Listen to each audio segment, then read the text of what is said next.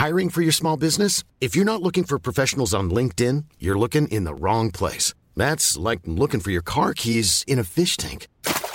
LinkedIn helps you hire professionals you can't find anywhere else, even those who aren't actively searching for a new job but might be open to the perfect role. In a given month, over 70% of LinkedIn users don't even visit other leading job sites. So start looking in the right place. With LinkedIn, you can hire professionals like a professional. Post your free job on linkedin.com slash people today. Bonjour à tous et bienvenue sur le Rendez-vous Tech, le podcast bimensuel où on parle technologie, internet et gadgets. Nous sommes en février 2010 et c'est l'épisode numéro 28.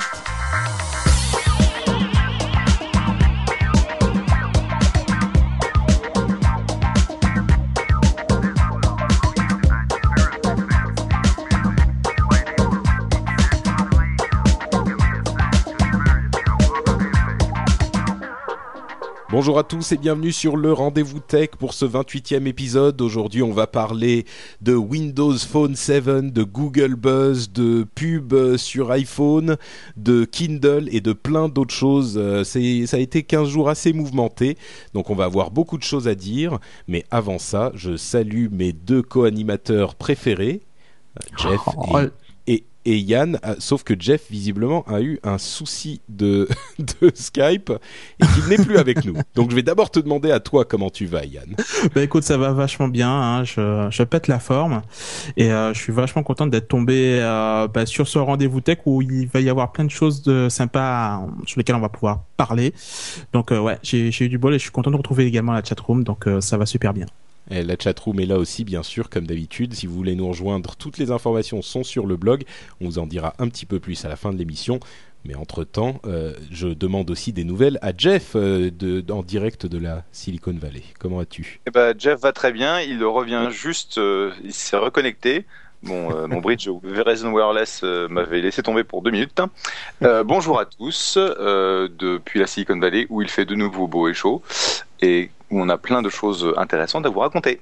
tu, euh, tu reviens de la conférence TED, euh, si j'ai bien compris?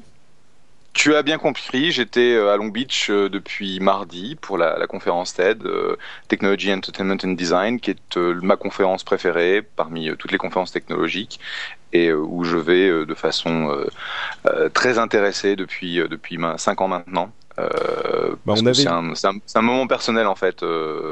Plus qu'un un moment, euh, je dirais, pour le boulot, euh, parce qu'on apprend toujours plein de choses, on rencontre toujours euh, plein de gens extraordinaires. Donc, euh, c'est un, moment un peu, spécial dans mon année pour moi. On en avait parlé un petit peu déjà dans l'émission parce que TED c'est l'une des conférences les plus intéressantes qu'il ait été donné à qui au monde de voir.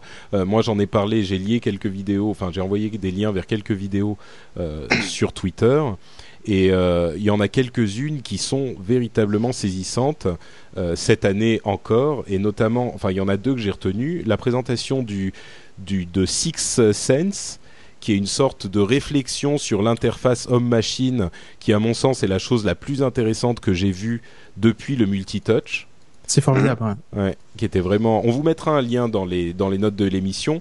Euh, bon, puisqu'on se lance là-dedans, je vais en parler très rapidement, mais c'est une euh, en fait un type qui a enfin un, un- laboratoire de recherche euh, de l'université de Los Angeles, je crois. Je veux pas dire de bêtises, donc je vais pas dire plus que ça, mais euh, ils ont mis une sorte de, de webcam et de, de projecteur sur une sorte de, de boîtier qu'ils portent en pendentif, ce qui fait que le projecteur peut projeter sur n'importe quelle surface euh, qui est devant vous, même votre main ou votre, euh, enfin un, un mur devant vous, une feuille de papier que vous tenez devant vous, devant votre votre votre poitrine, et en même temps, la webcam qui est intégrée repère les mouvements que vous faites avec vos doigts. Donc il y a des, euh, petits, euh, euh, caches de couleurs, des sortes de petits morceaux de scotch collés au bout de vos doigts de différentes couleurs. La webcam reconnaît tout ça et fait des actions en fonction des mouvements que vous faites. Genre par exemple pour prendre une photo, on met les, deux pouces, il y a des, indicateurs sur les pouces et les index de chaque doigt. Donc on met les, les, doigts euh, comme ça, comme si on prenait une photo avec les, les, deux mains et ça prend la photo pour vous euh, devant vous, etc., etc. Il y a plein d'interfaces intéressantes et euh, ça pourrait évidemment pas sous cette forme, mais sous une forme un petit peu différente, arriver dans des produits grand public d'ici quelques années et c'était vraiment vraiment intéressant quoi. Ouais, c'était bluffant. C'était, c'était très prototype pour le moment, mais c'est clair que ça donnait des, des idées, des interfaces de demain, et c'est vrai que j'étais assez bluffé aussi pour, euh, par cette, euh, cette présentation. Ça, bah, ça cette fait... année, dans le, dans le, dans le même, euh, dans le même acabit, on a eu une démo de la technologie de, de euh, réalité virtuelle euh, intégrée que, que Microsoft a, a, a, mis en place, où c'était assez bluffant. Quoi. Je veux pas je veux pas euh, en parler en avance parce que bon, ce serait dommage de, de euh, de, de, gâcher la surprise aux gens qui... gâcher la surprise ouais mm. mais euh, c'était c'était vraiment assez bluffant quoi. il y avait ça et une autre vidéo que toi tu as envoyée sur Twitter aussi Jeff c'était la vidéo de Jamie Oliver qui est le, le chef euh, le chef au sens euh, cuisine du terme bien connu qui a fait un, un plaidoyer assez saisissant sur l'importance de l'alimentation chez les enfants et l'importance du, du savoir cuisiner de base euh, qui était tout à fait éloquent et là aussi très intéressant. Euh, c'est sur Twitter et puis on mettra les liens dans les notes de l'émission là encore. Oui, c'était assez incroyable. Je, je vais en passer, passer 30 secondes là-dessus. Mm -hmm. En mhm. fait, le, le, un des gros problèmes, comme on le sait aux États-Unis, c'est euh, l'augmentation euh, assez catastrophique du nombre de gens obèses, euh, que ce soit en fait euh, au travers de différentes couches de la population et différents âges. Euh, la statistique euh, effrayante à laquelle Jamie Oliver faisait référence, c'est que pour la, pour la première fois depuis l'histoire de l'évolution des humaines, la le temps moyen de vie de la prochaine génération, donc nos enfants, sera inférieur à la nôtre, à cause justement des problèmes d'obésité euh, et de, de, de, mauvaise nourriture.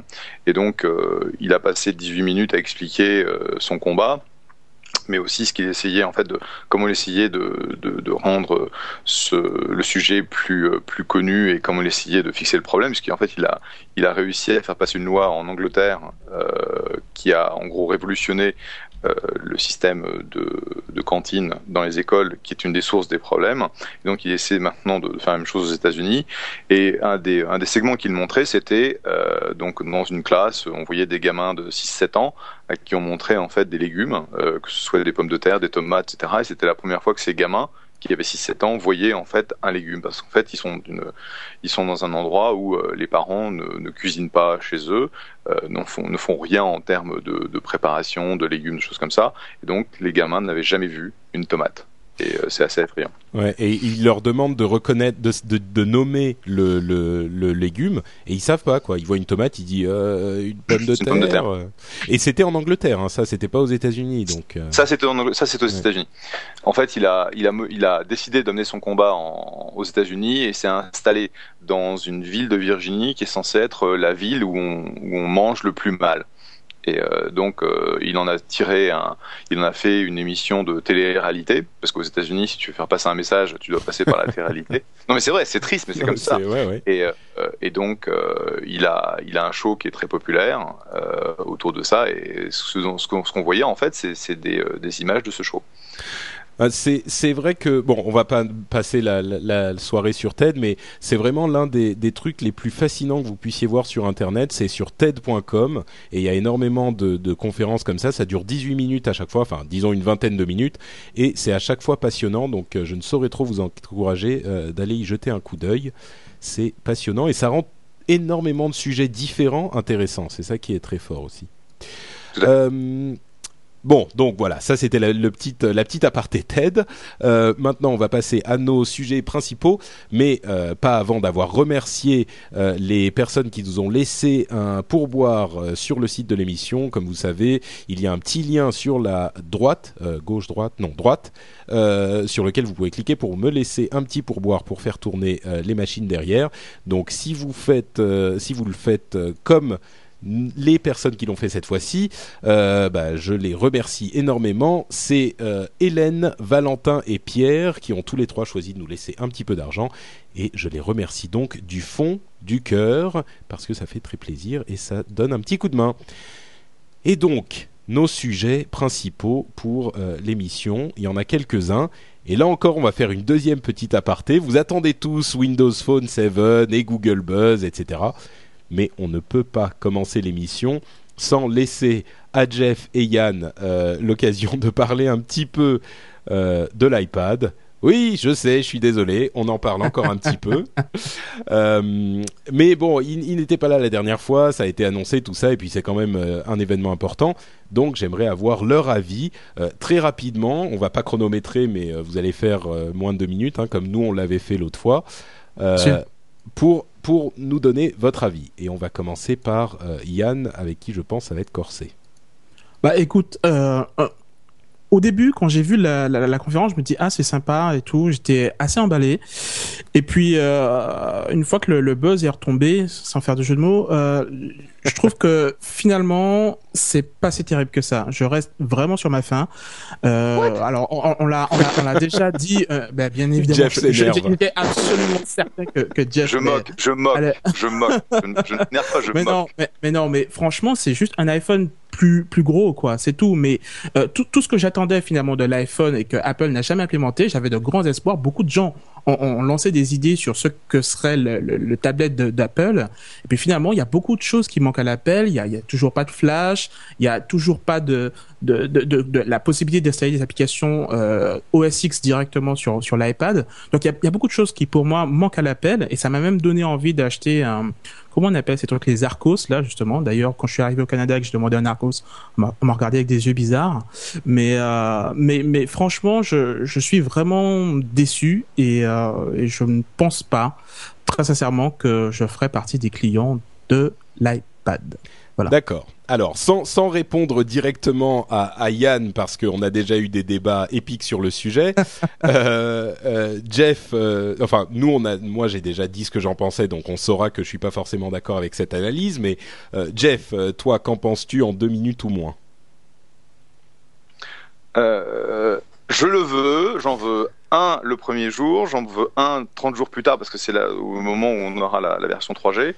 Euh, bon, sérieusement, je pense que ça va être un, un, un, device qui va être intéressant puisque ça va répondre à un besoin qui se situe effectivement entre le, smartphone, euh, donc euh, l'iPhone, le BlackBerry, etc., et puis le, vrai, ordinateur. Euh, je suis personnellement pas du tout un fan de netbooks. Euh, je pense que ce sont des ordinateurs qui, ont, qui sont très peu intéressants parce qu'ils euh, ont un tout petit écran, un tout petit clavier et pas de puissance. Et par contre, je pense que la, la, notion de, tablette est, est, intéressante parce que ça permet en fait d'avoir un ordinateur qui soit très orienté consommation de données, que ce soit euh, livres, euh, journaux, euh, vidéos, audio, etc. dans une forme, dans un, dans une forme qui est facile à, à, trimballer, facile à avoir sur les genoux, facile à utiliser dans un, dans un contexte que je dirais casual, que j'appellerais casual. Euh, et je pense que l'iPad tels qu'ils l'ont euh, a priori euh, construit, designé, parce que ça fait quand même cinq ans qu'ils travaillent dessus. Hein. C'est pas c'est pas un sujet sur lequel euh, sur lequel ils se sont dit bah tiens pourquoi on ferait pas un troisième device quoi. Et donc ils ont passé beaucoup beaucoup de temps à essayer de voir euh, bah, quels sont les composants, quelles sont les fonctionnalités, euh, quel est l'OS. Et je pense qu'une des une des choses intéressantes c'est qu'ils ont dit bah, plutôt que de prendre un, un MacBook et d'en faire une version réduite, euh, prenons un iPhone et essayons d'en de, faire une version euh, troisième device, euh, plus avancée, avec un, un, super processeur, avec un, avec un, un, joli display.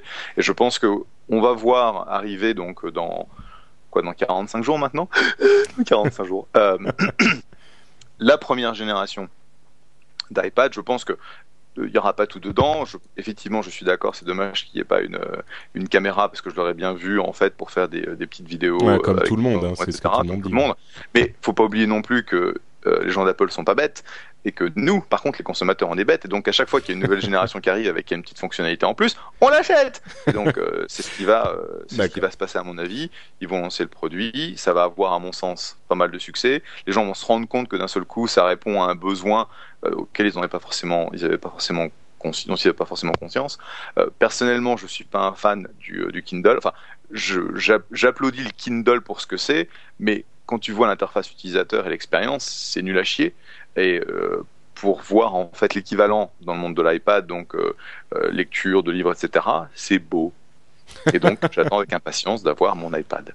D'accord. Bon, écoute. Et je le montrerai sous le nez, sous le nez de, de Yann. La prochaine fois que je serai à Montréal, je lui mettrai mon iPad sous le nez pour qu'il puisse voir Et- c'est beau. Et je serais pas du tout jaloux. Bon, bah écoute, on verra. De toute façon, alors réponse, là, c'est pas sûr. Alors là, c'est pas sûr. réponse dans quelques quelques semaines en tout cas. On verra bien. Ouais, moi je suis plutôt je suis plutôt euh, d'accord avec Jeff, mais euh, l'avenir nous dira qui avait raison. Euh, mais ceci dit, j'aimerais rappeler que Yann euh, faisait la fine bouche par rapport à l'iPhone pendant longtemps et maintenant Ah il non, regrette non, son iPhone. Non, non, non, non, non, du tout, du tout. J'ai toujours reconnu que l'iPhone était un, excellent device, mais euh, pour moi, l'iPad est juste un, iP- un iPhone plus grand. C'est Ah tout. oui, Donc oui. c'est dommage. J'aurais Voilà. des choses à dire, mais je me retiens. Donc, Ah, mais je on- sais, c'est pour ça que je profite en fait. Bon, écoute, tu sais quoi? Puisque Non, on, non, on a non. commencé. Non, non, non, je, je, je me tiens à ma discipline. J'allais dire, tu sais quoi? Puisqu'on a commencé à parler de téléphone, dirigeons-nous très euh, euh, habilement vers le Windows Phone, euh, le, nouveau système, enfin le nouvel, le, ah, operating system, le nouveau Système d'exploitation d'exploitation pour téléphone portable euh, de Microsoft, qui est Windows Phone 7, qui a été présenté aujourd'hui même. Euh, Hmm. Donc je ne sais pas si vous avez eu le temps de regarder de quoi il s'agissait. Euh, Ah si si si, j'ai dévoré toutes les vidéos qui étaient disponibles, mais, euh, je, pense que tu seras surpris. Donc effectivement, comme tu viens de le dire, c'est le nouveau système d'exploitation mobile euh, qui, qui donne suite à Windows Mobile 6X euh, qui était qu'on trouve maintenant sur tous les téléphones équipés de l'opérateur du système d'exploitation de Microsoft. Donc c'est la nouvelle version qui a été entièrement repensée, révisée et dont l'interface utilisateur n'a strictement plus rien à voir avec ceux qu'on a déjà vus sur euh, les autres les autres téléphones équipés de l'OS de Microsoft. Donc euh, c'est clairement, ça s'inspire clairement de l'interface du Zune HD, donc avec euh, Pour ceux qui savent pas, parce que le, le Zoom n'est pas vraiment disponible en, en France. euh, le Zune, c'est l'équivalent de l'iPod euh, chez Microsoft. C'est leur lecteur euh, multimédia, MP3 et vidéo. Hum, et tout à Avec fait. une Donc, interface qui est, qui est acclamée par l'industrie, qui, que tout le monde trouve très bien.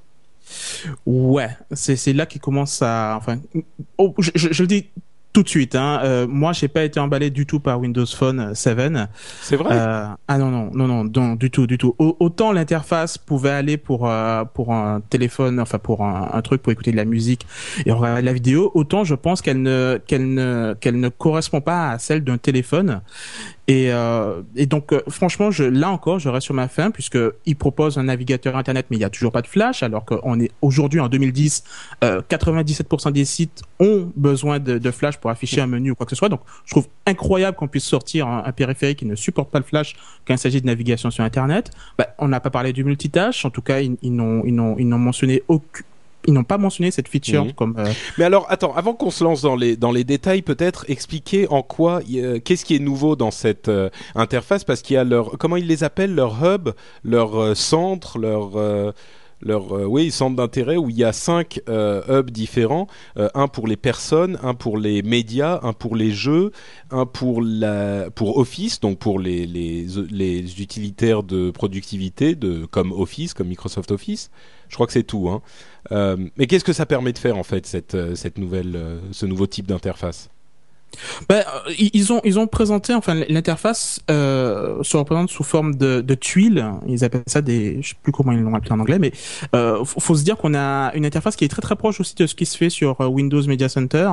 Donc une interface avec un ensemble de tuiles qui permet d'aller sur Facebook, de voir ses contacts Facebook, Facebook, de pouvoir regarder sa boîte mail euh, avec toutes les options d'Outlook. Donc euh, la possibilité de, de regarder nos nos, nos, nos mails qui ont été lus, ceux qui ont été flagués, euh, de pouvoir euh, rajouter des contacts.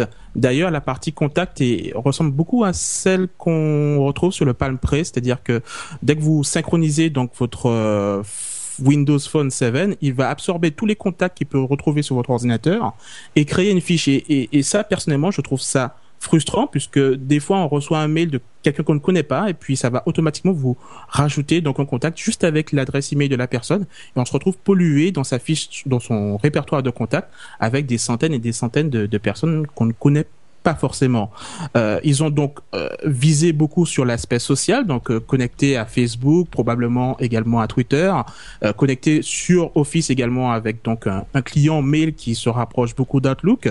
Euh, bien évidemment connecté avec euh, tout ce qui est téléchargement de musique gratuitement à partir du moment où on a un compte Zune Store ou je ne sais plus trop comment ils les appellent. Mais finalement, je trouve que l'aspect téléphone même a été euh, un peu en retrait. On a on a l'impression d'avoir euh, juste un Zune qui sait également faire téléphone, mais c'est pas aussi je sais pas, c'est pas aussi euh, sexy déjà visuellement qu'un iPhone. Euh, alors on pourrait dire que c'est encore quelque chose qui est en cours de développement, ce qui est vrai parce qu'il n'est pas encore disponible. Mais j'ai trouvé que l'interface faisait brouillon. J'ai j'ai Ouais. pas j'ai pas y a senti des- en fait. Il y a des truc. trucs, il y a des trucs marrants quand même euh, sur comme le, le, le fait que euh, les icônes qui sont sur le bureau de, enfin sur le bureau, sur l'écran d'accueil des, des Microsoft, enfin des, des, Win- des téléphones Windows 7. Euh, c'est des icônes actives. euh, on peut mettre l'icône d'une personne et euh, sur l'icône vont s'afficher des informations relatives à ce qu'elle fait euh, sur Internet, sur Facebook ou sur d'autres sites. C'est intéressant quand même ça comme innovation, non?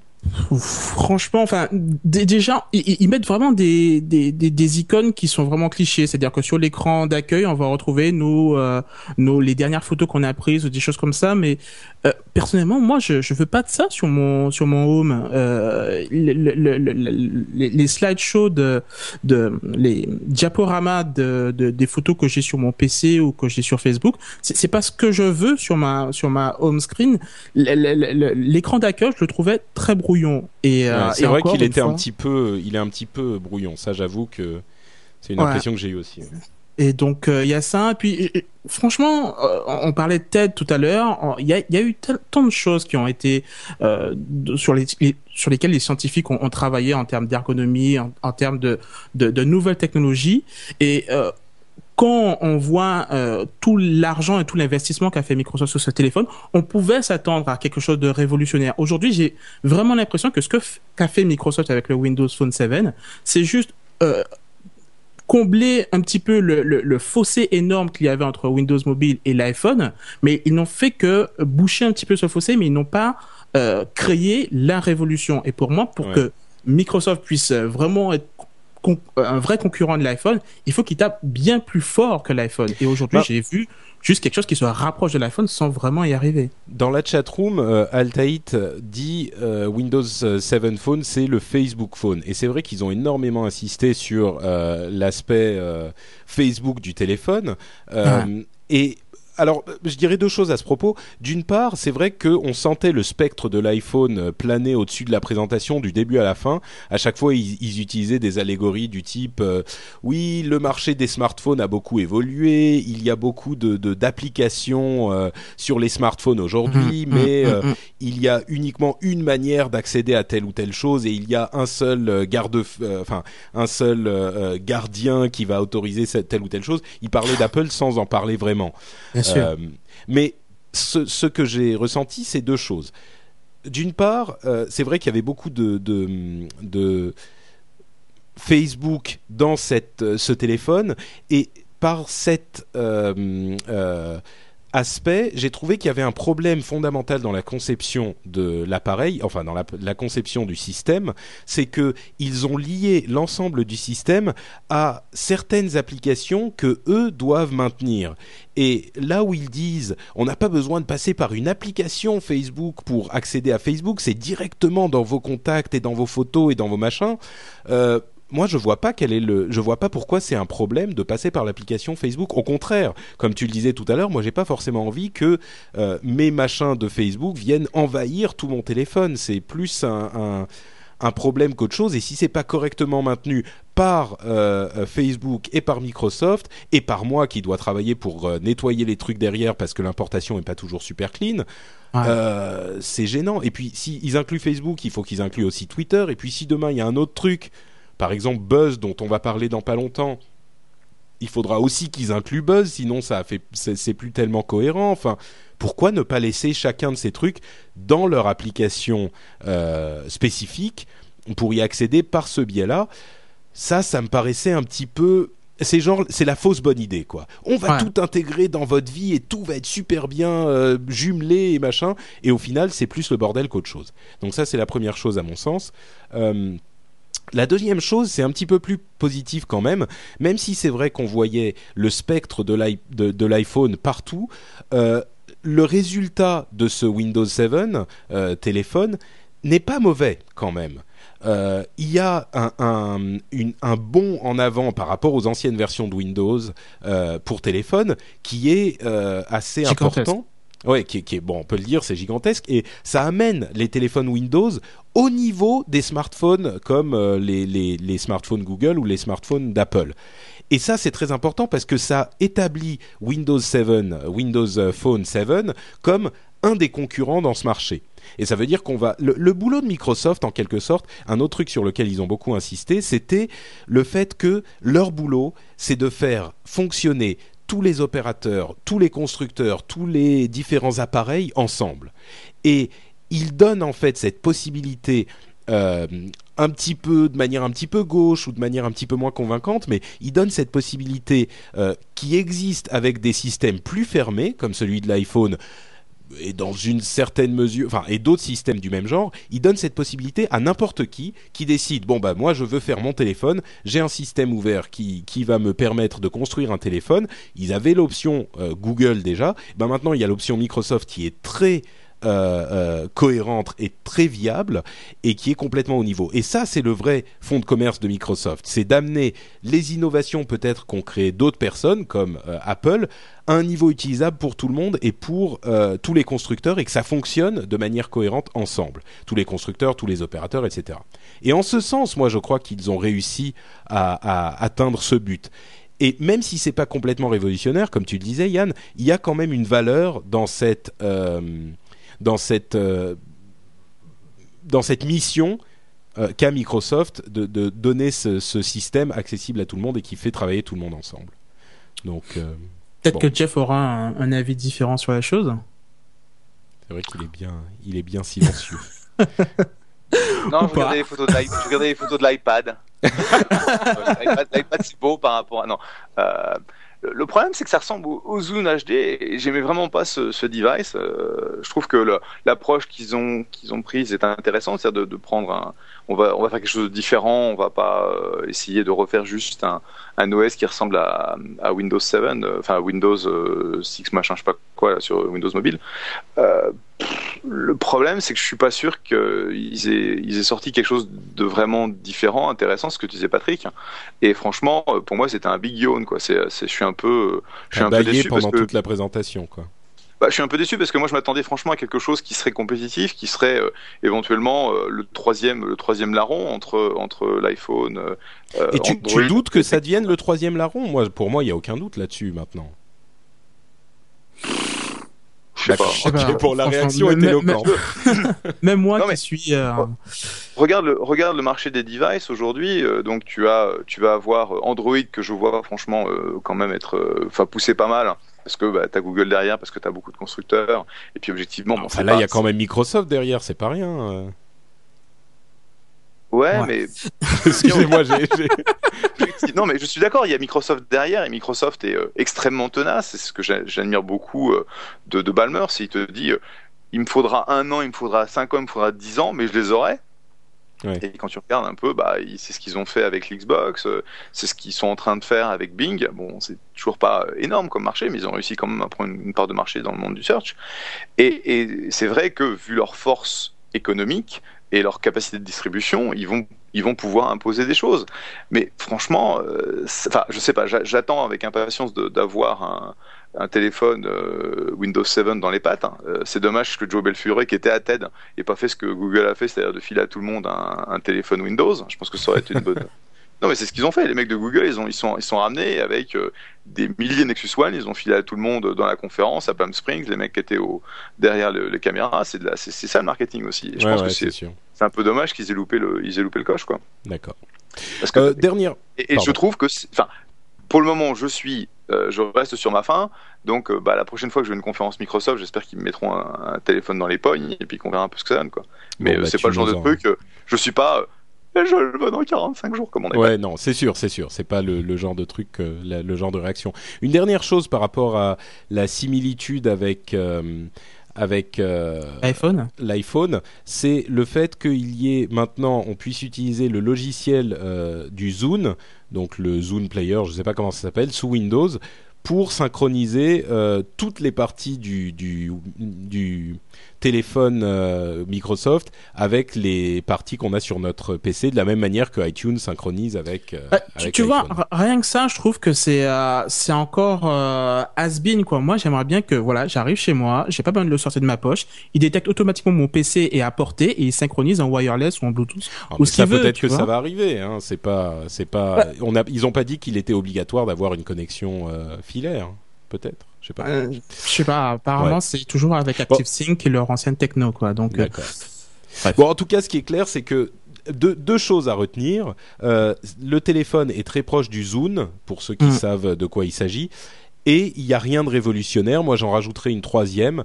Euh, ça fédère suffisamment de standards et d'énergie pour en faire un, un, un, une disons, un système incontournable sur le marché des smartphones, à mon sens. Et c'est euh, pour moi, c'est pas un ratage de, Microsoft. Ils arrivent à, revenir au niveau euh, suffisant pour être compétitifs. Mais bon, on verra un petit peu ce que ça donne d'ici quelques temps parce que l'appareil ne sera pas disponible. Enfin, l'appareil, le système ne sera pas disponible euh, avant a priori la fin de l'année, si je ne m'abuse. Hmm. Et, il est très possible que de la même manière que Google a son propre téléphone, euh, Microsoft sorte également son propre téléphone. Euh, on parle de noms de code comme le Turtle, euh, le Pink, enfin le projet Pink. Il y a le Turtle et un autre nom, je ne sais plus ce que c'est. Mais il y aura sans doute un, un téléphone Microsoft officiel, comme il y a un téléphone Google officiel. Et ça nous permettra de juger sur pièce de la qualité du système d'ici quelques mois autre chose, autre sujet euh, très intéressant qui a fait exploser euh, la twittosphère et euh, l'internet en général la semaine dernière, c'était l'arrivée fracassante de Google Buzz. Alors, qu'est-ce que c'est que Google Buzz? Google Buzz, c'est la, la deux ou troisième tentative de Google pour rentrer dans le marché des, dans le domaine du réseau social. Et pour décrire Google Buzz, diable, comment faire? Alors, je suis désolé, hein, mais il va falloir que vous connaissiez un petit peu Twitter pour comprendre cette explication. Euh, et si vous connaissez Facebook, vous connaissez un petit peu Twitter aussi. Euh, c'est-à-dire que vous, ils ont intégré à euh, Google Mail, à Gmail, une interface complètement euh, indépendante de Gmail, mais qui est dans la même fenêtre, dans laquelle on peut mettre à jour des statuts, comme c'est le cas, euh, on met son statut à jour, comme c'est le cas sur Facebook ou sur Twitter. Euh, c'est un système qui est assez similaire à Twitter déjà, ou pour ceux qui connaissent vraiment les réseaux sociaux, à Plurk. pour, bon, ça vous dira quelque chose, les autres peut-être pas, mais ce que ce que ça change par rapport à Twitter, c'est que vous pouvez répondre à un message de quelqu'un euh, qui a envoyé un message et, votre réponse sera euh, annotée, enfin accolée à son message, un petit peu comme sur Facebook. Euh, vous pouvez donc lui répondre et vous avez une sorte de conversation qui peut s'engager comme ça avec les, les, personnes que vous suivez parce que quand ils envoient un message, vous pouvez répondre à leur message et ils vont vous répondre ensuite et d'autres personnes vont répondre, etc. Alors, euh, l'autre truc intéressant et qui est problématique à la fois, c'est que euh, la manière dont il fonctionne au lancement, quand vous, vous lancez euh, Google Buzz pour la première fois, c'est qu'il va lui-même peupler votre liste de personnes que vous suivez en fonction euh, des personnes avec qui vous communiquez le plus euh, par email. Donc ça a un avantage et un inconvénient à la fois, c'est que l'avantage c'est que vous n'avez pas vraiment besoin d'aller rechercher les personnes à suivre, les personnes qui pourraient être intéressantes, etc. Vous pouvez directement euh, avoir des gens à suivre et c'est directement intéressant tout de suite sans avoir à, mettre en place de, de, choses compliquées comme c'est le cas peut-être sur Twitter ou même sur Facebook. Un avantage, c'est qu'il y a des problèmes, un désavantage, pardon, c'est qu'il y a des problèmes de vie privée que ça implique. Et on en reparlera peut-être dans quelques minutes. Euh, un autre euh, désavantage, c'est que à chaque fois que quelqu'un va mettre à jour un, message auquel vous avez participé, euh, vous allez avoir une alerte, une copie de ce message qui va arriver par mail. Et ça, c'est un petit peu gênant parce que euh, comme il y a des gens, si vous suivez quelqu'un, par exemple, qui a 1000, 2000, 10 000 followers, à chaque fois que de l'une de ces personnes va répondre à un de ces messages, euh, ça va vous renvoyer une alerte euh, en plus et ça va faire comme si vous aviez un nouveau mail. Du coup, euh, les, les, les petits outils comme les téléphones ou même un outil sur votre bureau sur Windows ou Mac qui repère quand vous avez un email, ça, ça, ils se mettent à sonner comme des, comme des, enfin. J'allais dire comme des arbres de Noël, mais les arbres de Noël, ça sonne pas tellement. mais vous voyez l'image. Et voilà, c'est. Et il y a un autre, il y a un autre problème aussi, c'est que à chaque fois qu'une nouvelle réponse est envoyée, le message en question va revenir au, en haut de votre chronologie. Donc c'est pas vraiment chronologique, c'est par les derniers messages. Ce qui fait que quand vous voulez aller voir ce qui s'est passé, c'est un petit peu difficile d'accéder au tout dernier message parce que des messages très anciens qui vont euh, auxquels il va y avoir des réponses parce que il y a 2000 euh, personnes qui suivent euh, cette personne et qui ont eu ce message, ils vont revenir tout en haut. Au bout d'un moment, vous en avez marre, vous voulez le virer le message euh, vous voulez ne plus avoir les mises à jour, mais si vous voulez le virer le message, c'est possible, mais il n'apparaîtra plus jamais, donc il est perdu. Enfin, il y a quelques petits problèmes comme ça, euh, mais le, truc que j'ai trouvé intéressant, c'est qu'il y avait de vraies euh, de vraies conversations qui s'engageaient parce que sur Twitter, une fois qu'un message est passé, euh, eh ben il est passé et c'est terminé on peut répondre genre en envoyant une at reply une ou deux fois et puis après bah, il est fini, il est tout en bas du, de la liste et puis on va plus trop aller le chercher. Alors que là, euh, il y a des vraies conversations qui peuvent s'engager. On peut également faire des messages plus longs, on peut y intégrer des liens ou des images ou des vidéos, ce genre de choses. Donc c'est un peu plus riche, mais euh, il est légitime de se dire l'un des gros avantages de Twitter, c'est sa simplicité et Buzz devient un petit peu lourd et un petit peu euh, euh, pénible à suivre parce que justement il est trop complet. Euh, bon, c'est pas une analyse très très complexe, mais en gros c'est pour expliquer de quoi il s'agit. Et comme je vous le disais, l'internet entier s'est emballé pour Buzz la semaine dernière. Euh, je suis certain que vous deux, vous y avez, euh, vous y avez eu accès et vous avez regardé un petit peu de quoi il s'agissait.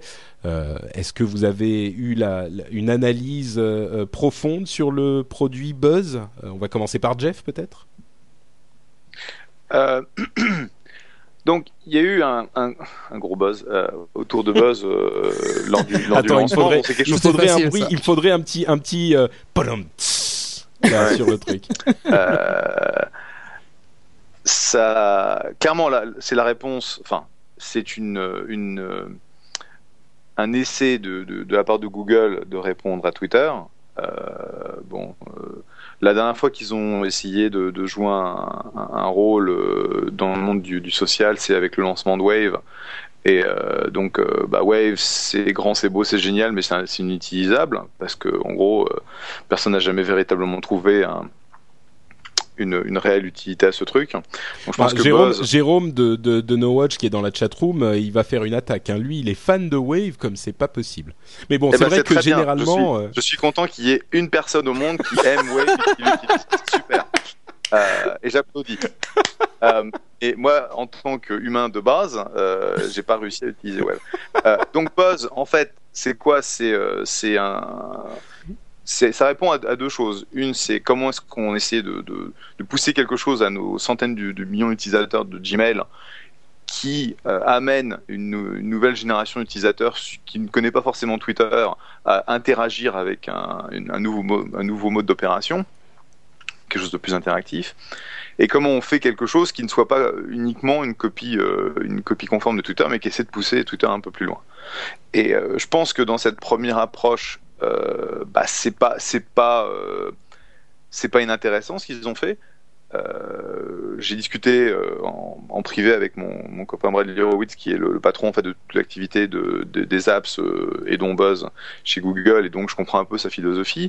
Je pense qu'ils vont itérer assez rapidement sur un, sur pas mal de ces concepts en prenant en compte le feedback de, des utilisateurs. Moi, ce que j'attends avec impatience, en fait, c'est l'intégration de Buzz à l'intérieur des applications de type euh, sismique, euh, parce que comme ça, ça nous permet en fait de faire de la, de la monocommunication multi, multiplateforme. Euh, donc on envoie ouais, sur Facebook, que, sur Twitter. C'est ce que demandait sur... Yann, de, genre le lendemain de la sortie du truc, il disait déjà. Bah ouais, je pense qu'il y a beaucoup de gens qui, qui attendent ça, quoi. C'est, ça va, et ça va arriver. Bon, je sais pas, je sais pas exactement quand ça va arriver parce qu'ils sont en train de travailler sur les API mais euh, j'ai connecté Loïc et, euh, et, Bradley, donc je pense que ça, ça arrivera à un moment, à un moment ou à un autre. Euh, je pense qu'il faut pas sous, il faut pas, à, à, mon avis, il faut pas seulement regarder les choses comme, euh, bah, est-ce que c'est mieux que Twitter, est-ce que c'est moins bien que Twitter, est-ce que, est-ce que c'est, euh, c'est suffisant pour que les gens passent d'une plateforme à l'autre. Je pense que c'est franchement réducteur comme question. À mon avis, c'est tout à fait possible de penser que les gens se disent, bah, si c'est facile pour moi de, balancer du, euh, mon, stream Twitter sur Buzz, je le ferai aussi. C'est vrai que Buzz a cette capacité à faire de la communication, enfin de la, de la, de la conversation un peu comme FriendFeed, euh, qui est pas qui est pas inintéressante, mais bon, il y avait aussi un risque à FriendFeed, c'est que c'était un gigantesque echo chamber que personnellement je n'aimais pas.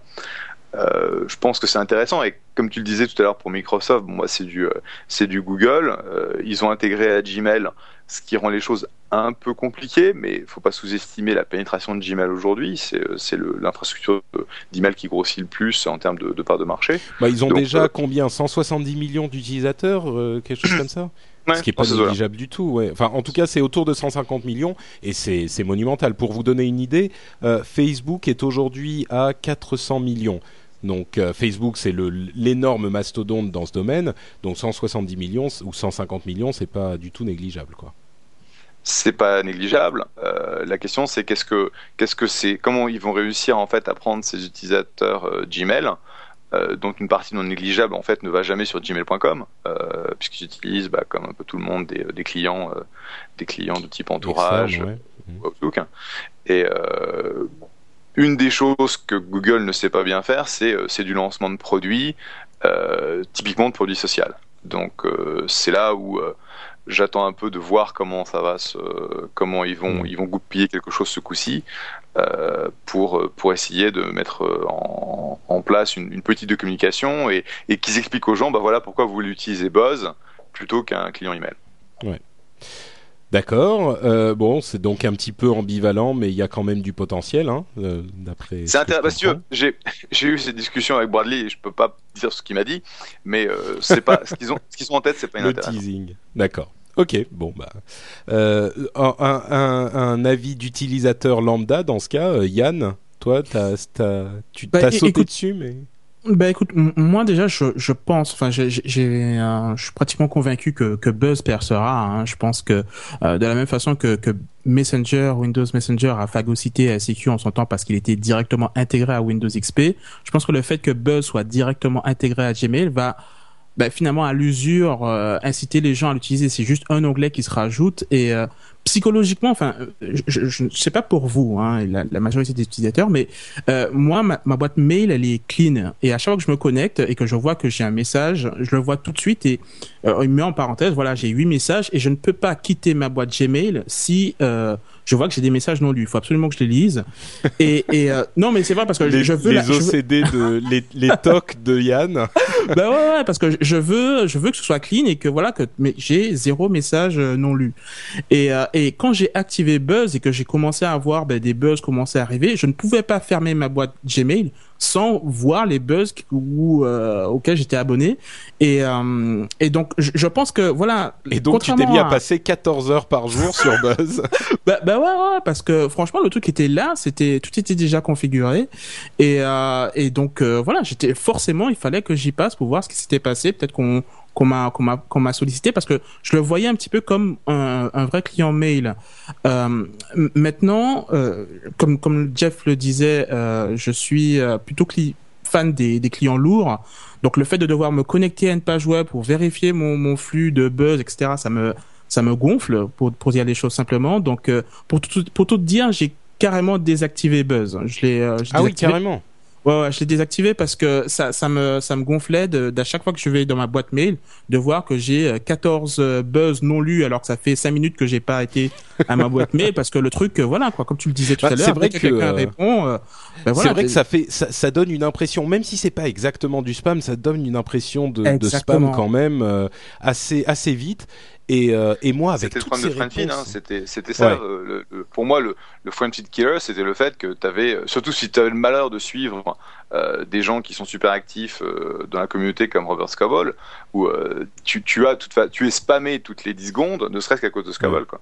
Bah, bah Pareil, moi, j'ai, moi, au début, évidemment, je me suis connecté, j'ai fait mon truc de buzz et j'ai, je me suis abonné immédiatement à des gens comme Jason Calacanis ou ou Léo Laporte que sont des noms que vous commencez à entendre maintenant hein, dans le rendez-vous tech à force qu'on en parle, mais au bout de, deux jours, je me suis dit mais c'est pas possible quoi. Ces mecs ils ont 10, 15, 20 000 followers maintenant, et à chaque fois que l'un des, followers répond à, un truc, ça me renvoie une alerte, mais c'est pas possible quoi. Donc je me suis désabonné moi de ces mecs-là et je garde. Donc euh, à mon sens, ce qui est dommage, ce qui est dommage parce que tu es quand même bah intéressé par ce qu'ils disent, mais voilà, soit tu tu tu, tu tu prends tout ou soit tu prends rien.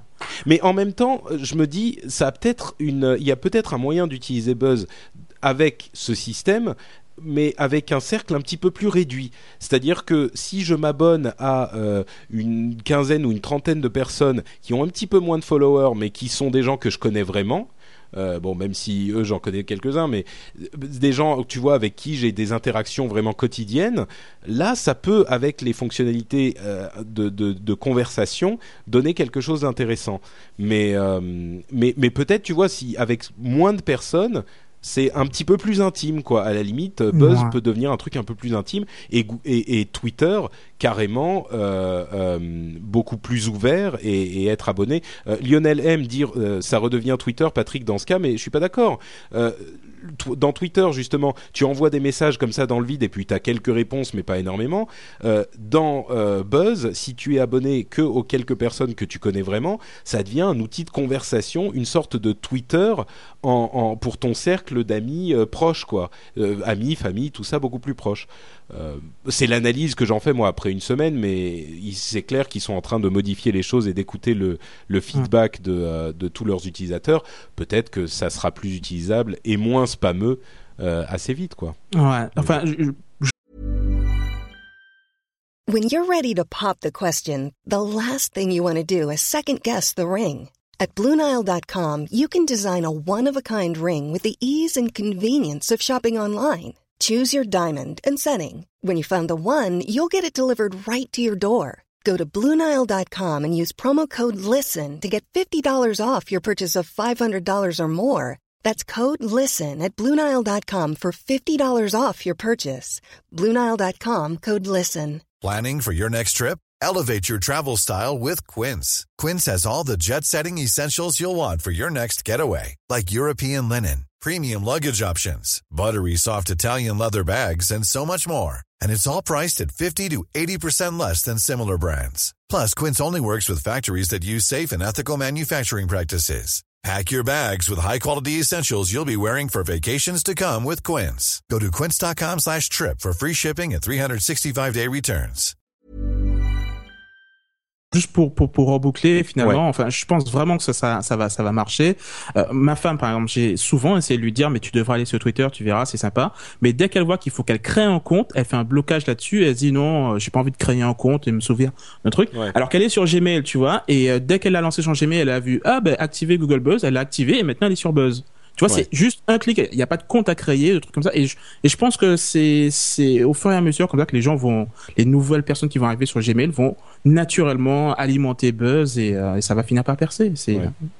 Petit mot sur la, les problèmes de vie privée que ça a posé. Je donnerai un exemple. Beaucoup de gens ont gueulé parce que justement, euh, comme ça prend les informations des gens avec qui vous communiquez régulièrement par email et que ça vous les colle de manière publique euh, dans votre euh, liste d'amis, ça a posé d'énormes problèmes que, auxquels les gens de Google n'avaient pas forcément pensé.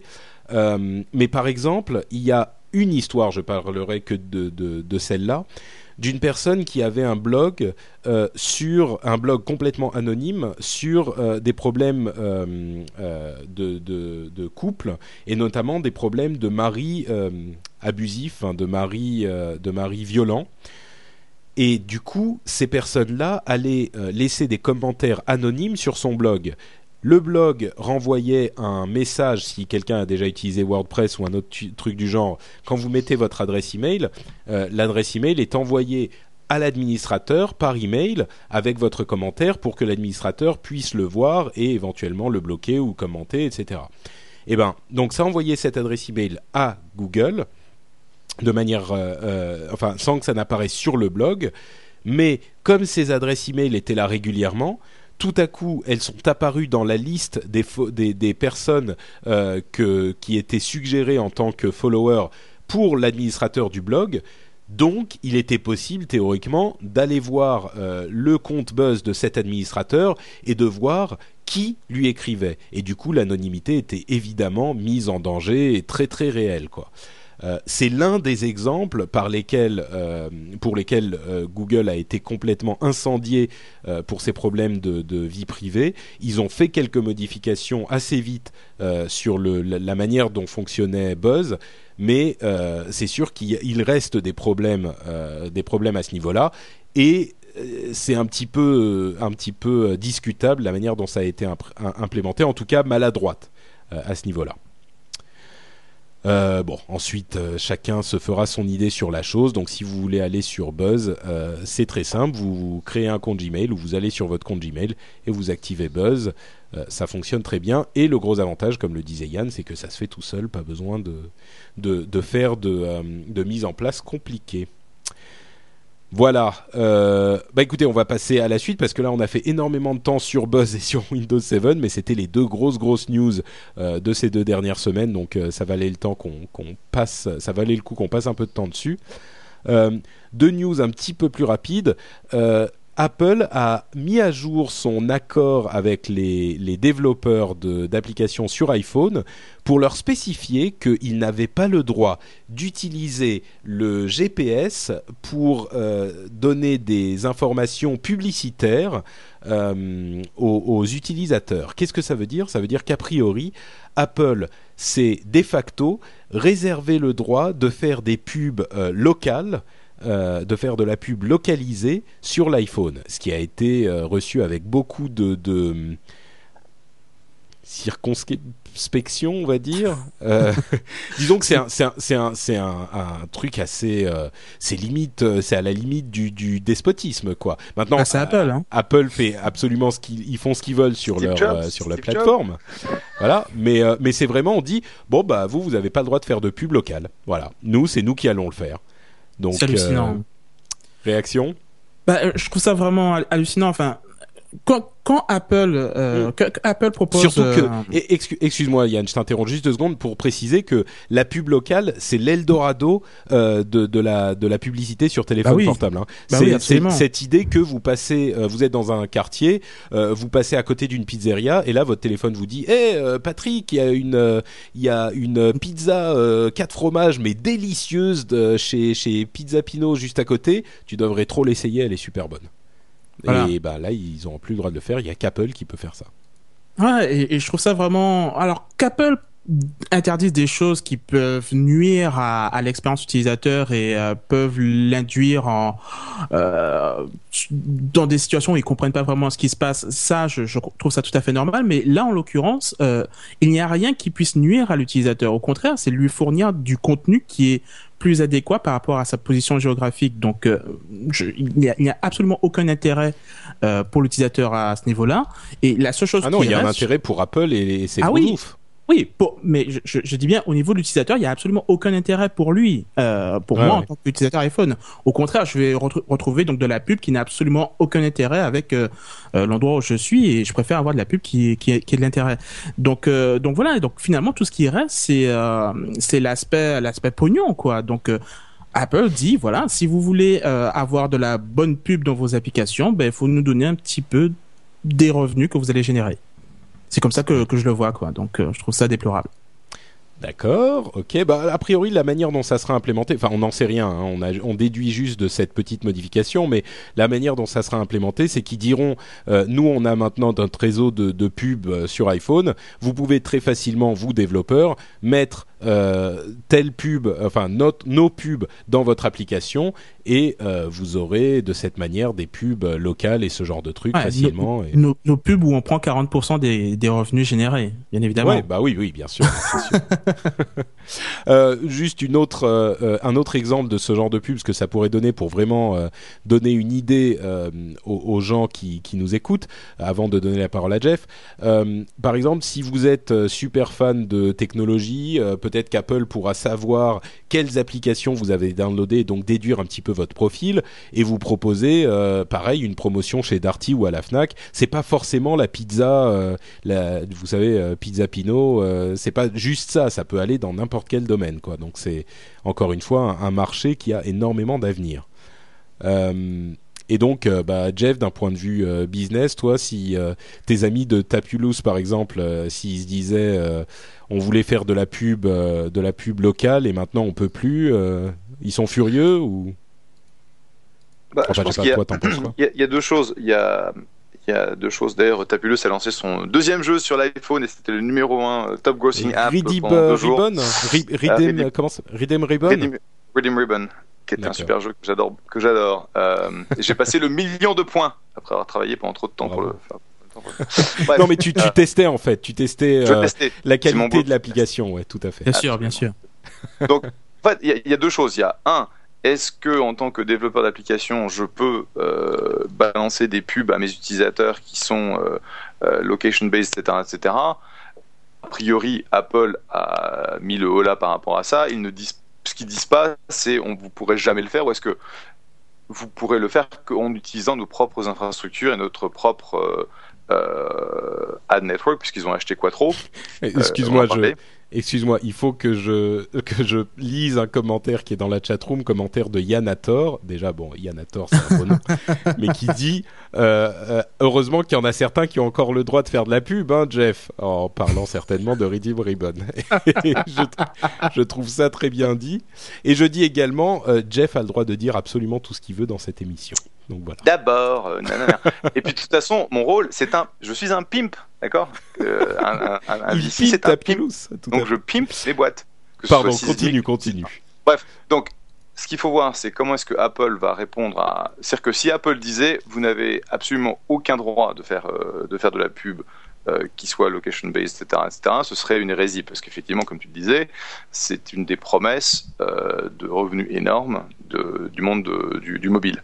Donc, à mon avis, soit c'est parce que ils voulaient limiter en fait les notifications qui arrivent sans arrêt, sans arrêt, sans arrêt pour te dire il y a une pizza ici, euh, il y a euh, un Coca-Cola ici, etc., etc., parce que c'est quand même une, une expérience utilisateur qui est pas géniale. Et le deuxième, c'est peut-être qu'ils veulent se réserver, euh, pourquoi pas, c'est Apple, eux ils le font, les autres hésiteraient, euh, ils veulent se réserver un petit, euh, une petite exclusivité sur ce genre de, fonctionnalité pour un, pour un moment donné. Cela dit, il y a quand même un, côté anti-concurrence qu'il faut pas négliger. Donc, je, je suis pas sûr que ce soit, tu vois, entre c'est Apple qui essaie de se garder tout le marché pour eux et euh, c'est une, ils essaient de préserver en fait l'expérience utilisateur. Je pense que au milieu de ça, au milieu de ces deux, ces deux aspects, se trouve, se trouve la vérité quant à leur motivation.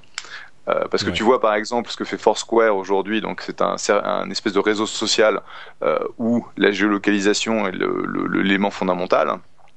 Donc c'est un réseau social où on peut, euh, par exemple, dire euh, maintenant je suis euh, au Grand Véfour et voilà. j'y suis pour la troisième fois cette semaine. je donc, gagne un badge de trucs. T'as as un badge pour le mec qui est le. Peut-être que tu deviens le maire du Grand Véfour en l'occurrence. Ça c'est un bon pote à avoir quand même. Exactement. Et, et aujourd'hui, ils ont tout un tas de campagnes de promotion qui sont en partie liées aux endroits que tu vas visiter et en partie liées à ta géolocation, géolocalisation. Euh, J'ai pas l'impression que Apple euh, leur fasse des, euh, leur cherche des noises. Donc, ouais. je sais pas. Faut, faut, voir un peu comment ça se développe, mais je suis certain, connaissant Apple, que et, et euh, parce qu'ils ont acheté Quattro récemment et qu'ils ont essayé de racheter AdMob il y a, a 3-4 mois quand, quand le deal était sur le marché je suis sûr que c'est quelque chose que Apple va, va chercher à, à, à, offrir parce que ça, ça a du sens. Ouais. Bon, enfin tout ce qu'on, tout ce qu'on, tout ce dont on parle là, euh, c'est un petit peu de la spéculation, mais effectivement, comme ils ont racheté Quattro, c'est une euh, agence de pub euh, sur téléphone portable. On, on, on, on, va facilement vers cette conclusion-là, mais on est encore en train de, de spéculer. Dernière chose dont je voulais parler ici, c'était. T'achètes pas, pas, quelque chose pour 250 millions, même quand t'es Apple, si c'est pas pour l'utiliser. Hein. Oui, non, ça c'est certain, oui, effectivement. Euh, donc dernière chose dont je voulais parler, c'était la question du prix du livre, parce que suite à l'annonce euh, de l'iPad et de ces iBooks, de ces livres électroniques vendus euh, 13 ou 15 dollars, euh, les gens, euh, les, les, éditeurs qui avaient des deals avec Amazon, chez qui ils vendaient leurs livres électroniques à 10 dollars, c'était un prix unique, et eh ben ils sont allés voir Amazon et ils ont dit bon bah écoutez, nous Apple nous propose de les vendre à, à 13 ou 15 dollars, on veut la même chose, sinon on se barre. Et notamment c'était euh, Macmillan, qui est un gros éditeur américain, qui a dit ça. Amazon a dit mais 15 dollars, vous êtes malade, les utilisateurs ne voudront jamais ça. Non, non, non, pas question. Macmillan a dit ah ouais c'est comme ça. Bon bah on se barre. Euh, pendant 24 heures euh, ils sont ont disparu du euh, du Kindle Store donc du magasin de livres électroniques d'Amazon mais aussi d'Amazon tout court donc les livres physiques les livres papier. Et au bout de 24 heures Amazon a plié.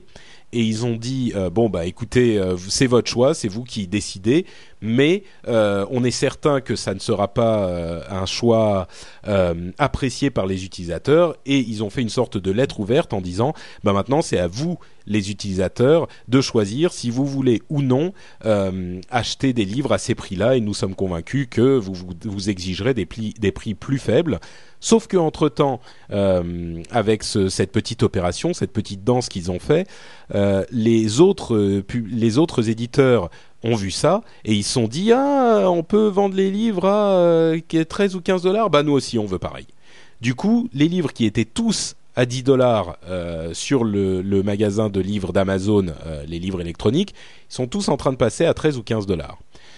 Et là, c'est une réflexion presque philosophique que j'aimerais faire, parce que ma première réaction, c'est mais ils sont complètement idiots de vouloir vendre leur livre à 15 dollars, alors qu'un qu'un livre euh, de poche ça coûte 7-8 dollars, même pas. Pourquoi est-ce qu'on paierait un livre euh, électronique où il n'y a pas de production de papier, pas de machin, pas de rien?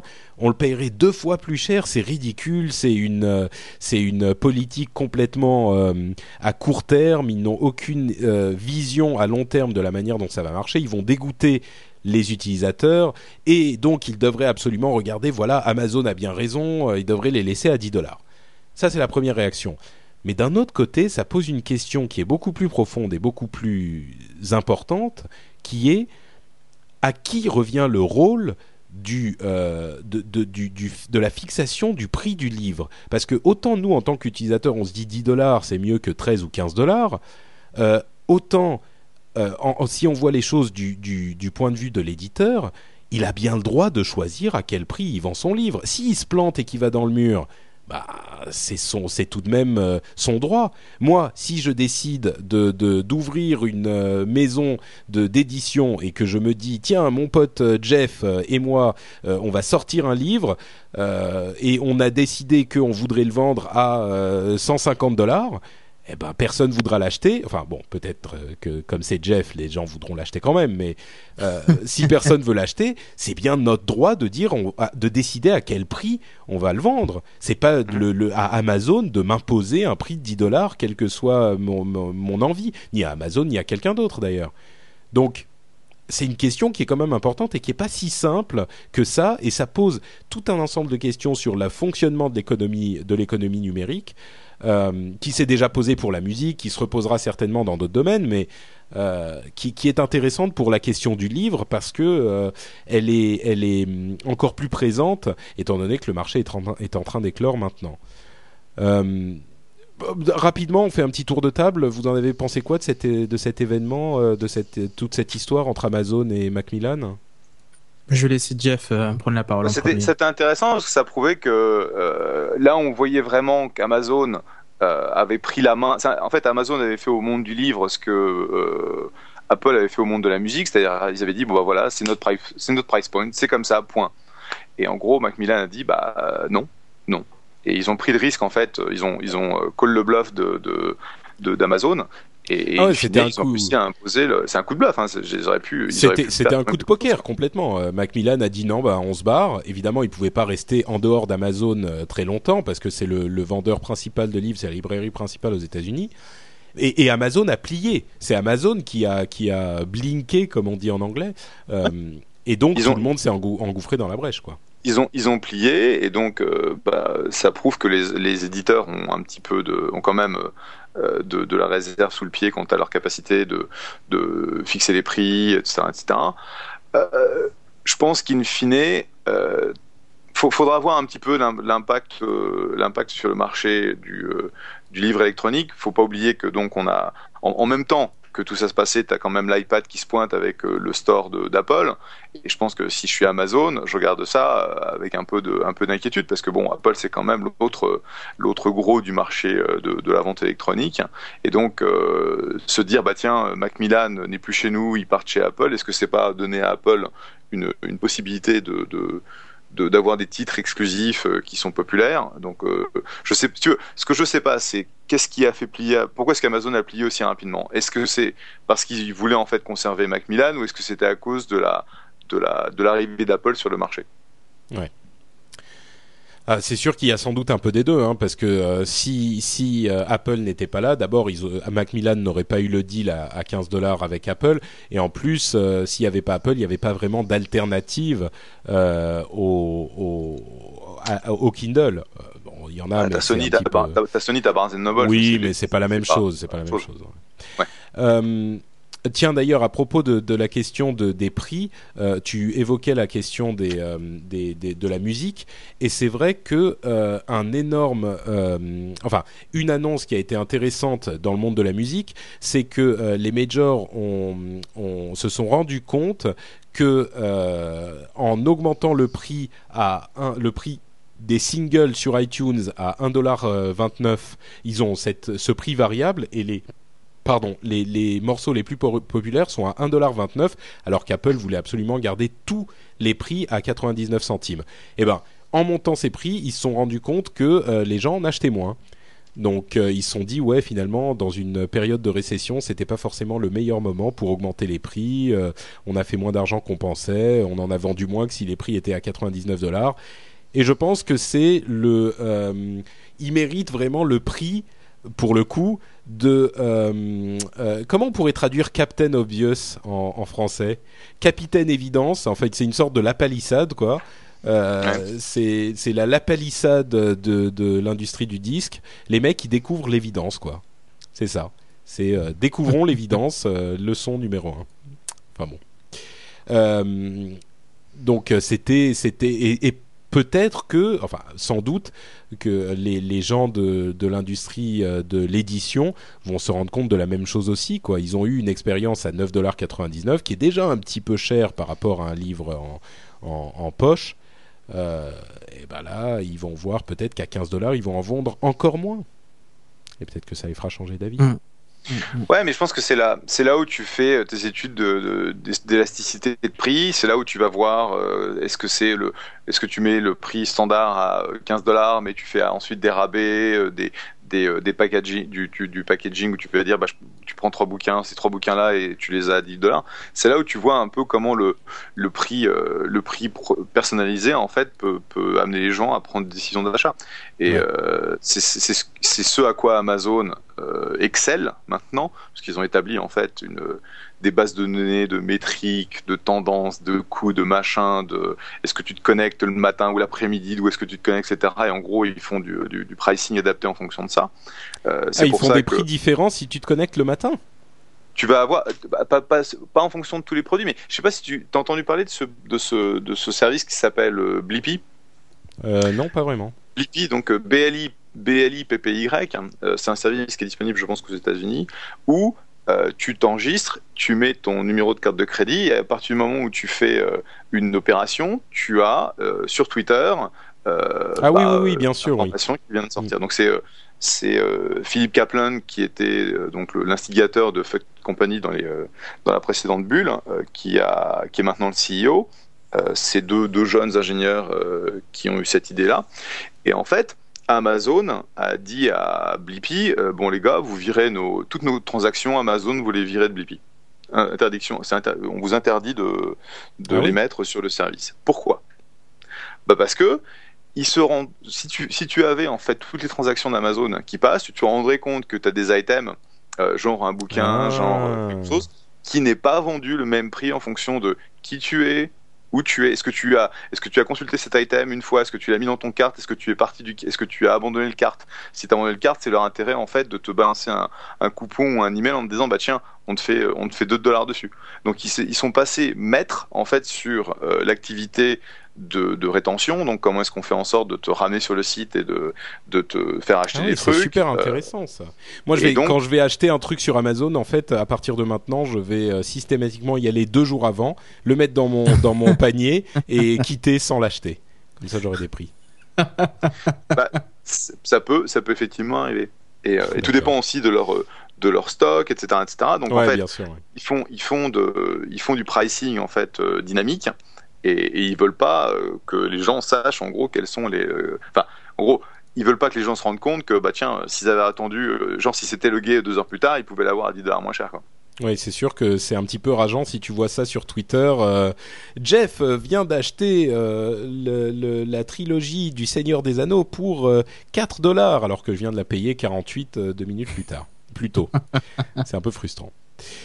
Bon, euh, bah écoutez, ça fait quatre sujets assez denses dont on vient de parler. Je vous propose qu'on se détende un petit peu en parlant de la séquence des rumeurs à la con. À la limite, on aimerait bien en parler un petit peu quand même. Euh, Yann, je t'ai même pas laissé l'occasion de parler sur. Non, mais mais, mais euh, j'avais pas grand chose à dire en fait. Je, pense que euh, ah bah il y va quand même, ok. non non, mais ce sera très rapide. déjà sur l'aspect euh, qui décide des prix, etc. Enfin, je pense que euh, si jamais j'écris un bouquin, je peux décider de le vendre au prix que je veux, c'est ça, ça me regarde. Mais à partir du moment où je veux bénéficier de la vitrine de quelqu'un d'autre qui a investi beaucoup d'argent pour créer cette vitrine, pour créer cette visibilité, quelque part, je dois quand même me plier aux exigences de cette personne. Donc euh, moi, ça, ça me choque pas tant que ça finalement que qu'Amazon dicte ses lois. Et euh, tu, dis ça juste pour me faire chier en fait. C'est ça. non, je, je, je, te promets que non en fait. Enfin, mais, mais quelque part, ça me fait plaisir que ça te fasse chier. mais euh, et l'autre truc, c'est que euh, au final, ce sera le consommateur qui aura le, le dernier mot, quoi. Donc euh, à partir du moment où voilà, j'estime que c'est trop cher, que j'ai pas envie de, de, de mettre autant d'argent dans, dans un bouquin électronique, surtout électronique qui est donc directement en concurrence avec euh, bah, le piratage et les e-books, etc. Ils vont le sentir très très vite quoi s'ils mettent leur pricing trop trop haut. Donc euh, je pense que ça va automatiquement se réguler et on va on va avoir des prix acceptables quoi d'ici peu. Faisons confiance à la main invisible du marché. euh, donc, nos rumeurs à la con. ça, Patrick. Euh, donc, on va passer. Donc, on est en rumeur à la con. Je vais aller très vite euh, en notant euh, la. Excusez-moi, hein, je prends des notes en même temps, je fais mes courses, etc. Donc, euh, les rumeurs à la con, on en a quelques-unes dont je voudrais parler. Je vais aller très vite. Première, euh, Amazon a racheté une boîte qui s'appelle TouchCo, euh, qui fait donc des écrans tactiles. Il n'est pas impossible qu'on voit débarquer des Kindle avec du tactile. On ne sait pas dans quelle mesure, comment, toujours avec le même écran en e-paper ou pas. On ne sait pas, mais ils ont racheté en tout cas une boîte qui fait du tactile. C'est intéressant. Euh, autre nouvelle, euh, il y a une sorte, tiens c'est marrant ça, je pense que ça va plaire à Yann, il y a une guerre de botnet euh, qui sévit depuis quelque temps. Alors les botnets, c'est quoi? Vous savez tous ces programmes malveillants qui s'installent sur votre ordinateur euh, quand vous avez cliqué là où il fallait pas sur Internet et que vous avez installé euh, super client chat. regardez vos amis à poil. vous pouvez vous trouver des, vous pouvez avoir gratuitement des logiciels. vous pouvez avoir gratuitement des logiciels pour pas cher et complètement gratuits. tout ce genre de trucs là euh, et ben ça installe des, programmes euh, indésirables sur votre ordinateur qui forment euh, des botnets. Un botnet, c'est un réseau d'ordinateurs qui est aux commandes de, malfaiteurs qui font généralement beaucoup de spam, qui envoient beaucoup de spam et qui fonctionnent discrètement sur les ordinateurs de millions d'internautes qui ne s'en rendent pas compte. Eh ben, il y a un botnet nouveau qui est arrivé euh, qui essaye d'éradiquer un autre botnet, non pas euh, pour le pour le, le, bien de l'humanité, mais pour s'installer à la place de cet ancien botnet. Donc il y a une sorte de cyberguerre qui est en train de se euh, de se, se, se, passer dans les ordinateurs des gens qui font pas attention et c'était plutôt marrant comme nouvelle qu'ils se commencent à se battre entre eux, à se désinstaller, à se, se handicaper, à se Enfin bref, c'est plutôt euh, bizarre. Il y a la guerre des botnets. c'est marrant. Euh, autre nouvelle. Juste, juste une chose, juste une chose. Ouais. Euh, c'est pas uniquement quand tu vas euh, chercher des euh, des programmes que tu devrais pas aller chercher, etc. L'autre jour, mon fils était sur Wowiki pour aller chercher des informations sur une quête à propos de World of Warcraft. Il n'a pas cliqué sur la pub qui se trouvait en haut à gauche, mais il a fait un, il est passé dessus. Ça a déclenché l'installation d'un programme qui s'appelait Antivirus XP 2010, qui est un malware pas possible, qui te force en gros, qui te bloque ta machine, qui te force à l'acheter pour le virer, sauf si tu as un papa qui, euh, qui connaît en fait la, la méthode, mais ça m'a mis une heure pour virer cette saloperie de son, de son ordinateur, donc faites attention où vous allez. Et c'est pas Oui, uniquement en download, que- en download des programmes qui ne, qui ne sont pas les bons. C'est vrai que euh, je, je plaisantais en disant, euh, en, en allant sur des sites bizarres ou en installant des trucs euh, étranges, mais c'est vrai que ça peut arriver un petit peu n'importe où. Faut être vigilant à tout moment. Malheureusement, ça, c'est des certains certains réseaux de pubs qui ne font pas attention se retrouvent être les canaux de transmission de ces saloperies. C'est sûr qu'il faut faire. euh, enfin, bref, on va pas se lancer dans les méthodes de, filtrage des publicités euh, pour les, régies publicitaires, mais c'est vrai que parfois, même euh, si on est le site le mieux intentionné du monde, il peut y avoir des, petits problèmes en fonction de certaines pubs.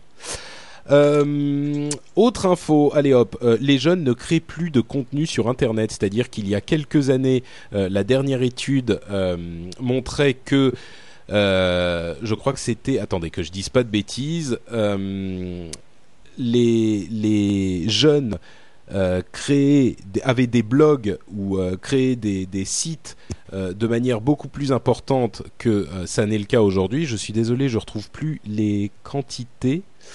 Euh, en gros, ce que ça veut dire, c'est que euh, maintenant, avec les réseaux sociaux, eh ben, les gens font moins de création de contenu et se contentent de mettre à jour leurs updates euh, dans les réseaux sociaux, là où ils avaient des blogs il y a encore quelques années. Et c'est en particulier vrai pour les jeunes euh, entre 12 et 17 ans. Donc les jeunes, lâchez Facebook et allez écrire quelque chose d'intéressant. Sans faute d'orthographe. hein. Oui, c'est un peu trop demandé quand même. Hein. Sans faute Ouais, d'orthographe, voilà. je crois que c'est difficile pour les jeunes aujourd'hui. Euh, des fois, j'ai ma soeur qui m'envoie un texto, je comprends absolument rien, donc des fois, je me dis que c'est pas plus mal qu'elle ait pas de blog, quoi. C'est pas forcément faux, ouais. Autre info, euh, il y a plus de Gmail en Iran. Euh, L'Iran a décidé de bloquer complètement Gmail euh, et de développer une alternative d'État. Euh, je ne sais pas si vous suivez un petit peu ce qui se passe en Iran, mais ça va de mal en pire. Et euh, ils ont décidé, la dernière chose, c'est de bloquer complètement Gmail. Donc les Iraniens n'ont plus vraiment accès à Gmail. Euh, nouvelle plus intéressante et plus amusante dans le domaine euh, de Google, euh, c'est cette dernière petite nouvelle. On voulait parler aussi du fait qu'ils deviennent fournisseurs d'accès Internet, mais c'est pas tout à fait vrai. Il faudrait en parler un peu plus longtemps. Donc Google fait des tests sur l'accès au débit dans certaines petites villes des États-Unis. Ils seront peut-être fournisseurs d'accès Internet. Mais ça, c'est pour plus tard. Pour le moment, la nouvelle marrante, c'est que Google Street View rentre dans les magasins. Oh Alors c'est carrément euh, euh, super bizarre, c'est-à-dire que il y a on a repéré des gens qui appartiennent a, pr- a priori euh, à l'organisation de Google, qui sont rentrés dans les magasins et qui ont pris des photos 360 degrés dans les magasins. Alors les gens se disaient euh, ah mais merde attends le magasin c'est un petit peu privé c'est euh, ah, bah non en fait un magasin c'est public. Donc il n'est pas impossible qu'on voit débarquer d'ici quelques temps euh, dans Google Street View donc quand on rentre dans Google Maps et qu'on va au niveau de la rue et qu'on voit les photos de la rue exactement comme elle est un jour et qu'on peut se déplacer genre dans la rue en allant un petit peu plus loin à droite à gauche machin ben un jour proche on pourra peut-être carrément rentrer dans les magasins et voir comment c'est à l'intérieur. Et peut-être, pourquoi pas, obtenir des réductions si on rentre dans une librairie, par exemple, obtenir une pub pour le dernier bouquin de Stephen King ou un truc comme ça. Ouais, ça peut, ça peut donner des, des, interfaces sympas ou rentrer dans le magasin et acheter ces trucs directement depuis Street quoi, et puis les recevoir par courrier après une sorte de réalité virtuelle augmentée euh, extrême. Eh ouais, eh oui. C'était en quelque sorte la. Alors bon, tant pis, je vais en parler. C'était en fait euh, une partie, en partie la démo de, Microsoft euh, sur euh, à TED là il y, a, y, a, trois jours où en fait ils te montraient bon c'était pas Google c'était c'était les, les maps Bings où tu arrivais donc sur le marché et tu voyais une vue statique donc euh, de, ce marché. Et d'un seul coup, tu avais quelqu'un qui faisait du streaming avec un téléphone euh, qui devait être un, téléphone standard. Euh, qui te montrait en fait la superimposition temps réel des gens qui visitaient ce magasin. Et donc tu voyais, tu avais un espèce de panning où parce que tu avais une image 3, une image temps réel de, de ce magasin, tu voyais les gens en fait interagir à l'intérieur. C'est assez, c'est assez. Ah. Donc il te montrait en fait, c'est comme une sorte de, enfin c'est une sorte de, caméra à l'intérieur du magasin que tu peux voir quand tu vas euh, dans la carte euh, sur Bing. Sauf que la caméra c'est pas une caméra fixe, c'est juste un mec avec son téléphone qui qui se trouve être en train de filmer à cet endroit à ce moment-là quoi. Voilà, et il faisait et basé en fait sur euh, la capacité du téléphone à te donner la position avec le GPS et l'angle avec le compas. Il pouvait en fait faire un overlay entre l'image statique qu'ils avaient et la vidéo. Ah, intéressant, effectivement. Ouais, c'était assez. Euh, waouh. C'est marrant, hein, toutes ces technologies sont en train de se rejoindre et en train de former des trucs vraiment. Euh, euh, enfin, c'est de la science-fiction, quoi, tous ces trucs. Plus ça va, plus on arrive à des, des niveaux de, de, de technologie qu'on vraiment qu'on considérait comme de la science-fiction il y a 15 ans, quoi. Mhm. Enfin, bah, la, réalité augmentée, c'est, euh, ça va être un des gros, euh, enfin, en tout cas dans mon domaine, donc le, qui est le financement de nouvelles technologies, euh, tu vois des boîtes qui font de la qui font de l'infrastructure de réalité augmentée qui se font financer. Là, aujourd'hui, est annoncé le, financement de l'AR, L-A-Y-A-R, qui est une boîte néerlandaise qui développe une infrastructure pour les opérateurs mobiles. Et un il y a quelques, je crois, trois mois, il y a une boîte euh, japonaise euh, qui développe un produit sur l'iPhone qui s'appelle Senkai Camera, qui est une caméra de réalité augmentée. Senkai Camera. Senkai Camera. Euh, qui Tonchidot est le nom de la boîte. Ouais, Tonchidot, tout à fait, qui avait fait une démo il y a.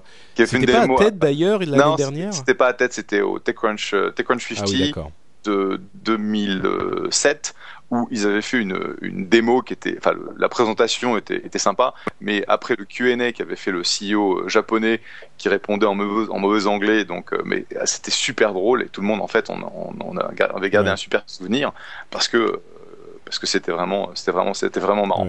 Mais en tout c'était très impressionnant quand ils ont fait la démo euh, Dot et Layer d'ailleurs est disponible sur iPhone depuis depuis un moment déjà. Hum euh, et, donc ils étaient bootstrap et là ils, ont, viennent de faire rentrer 2 millions et demi de 2 millions, 2 millions et demi d'euros, je crois un truc comme ça.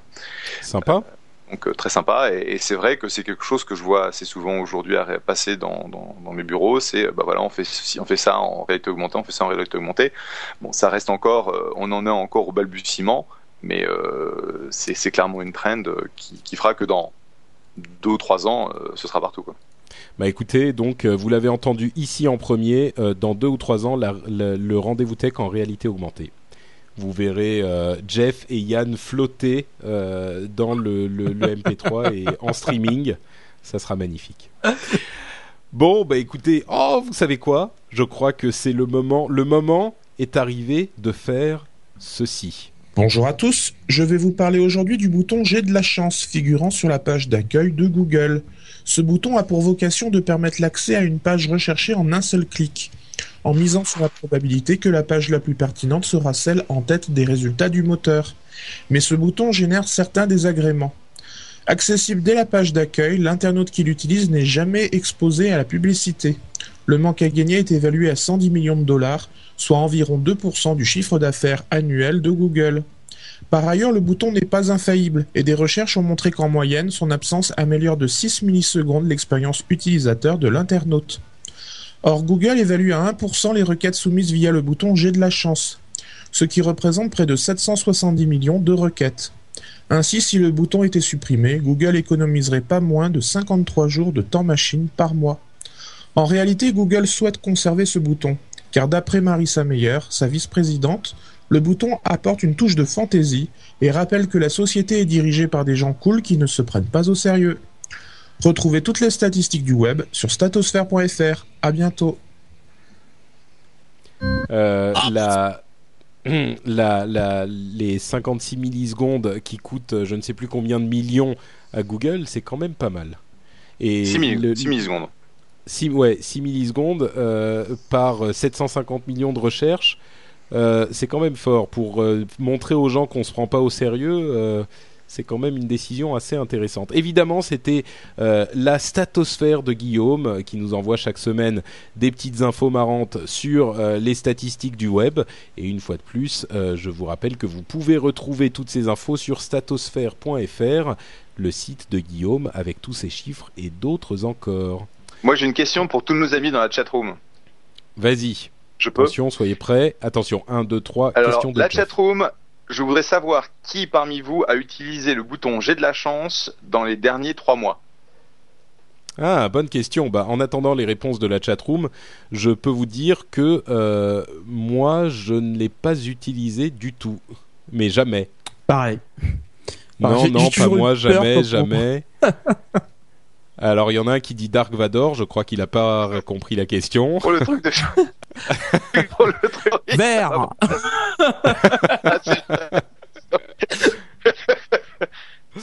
Jérôme, merci, merci des Reaper. Voilà, c'est la, solution. Voilà pourquoi j'ai de la chance, c'est par rapport au blague de Chuck Norris. Chuck Norris a ah. inventé le bouton pour lui-même. En fait, c'est le bouton. Ah, d'accord, ok. Jérôme nous dit qu'il a jamais de chance. Enfin, effectivement, les gens n'ont pas l'air de trop l'utiliser. Hein. Moi, personnellement, je n'ai jamais utilisé non plus. Mais en même temps, en même temps, quand on tape un, un, mot, euh, enfin le nom d'un site web sans le .com dans la barre de recherche, qu'on tape Enter et qu'on clique sur le premier lien de Google, euh, c'est presque utiliser le bouton de J'ai de la chance. Si on pouvait faire J'ai de la chance comme ça, ça serait la même chose. Bon, ça veut rien dire ce que je dis, mais je me comprends. Euh, ok, bon.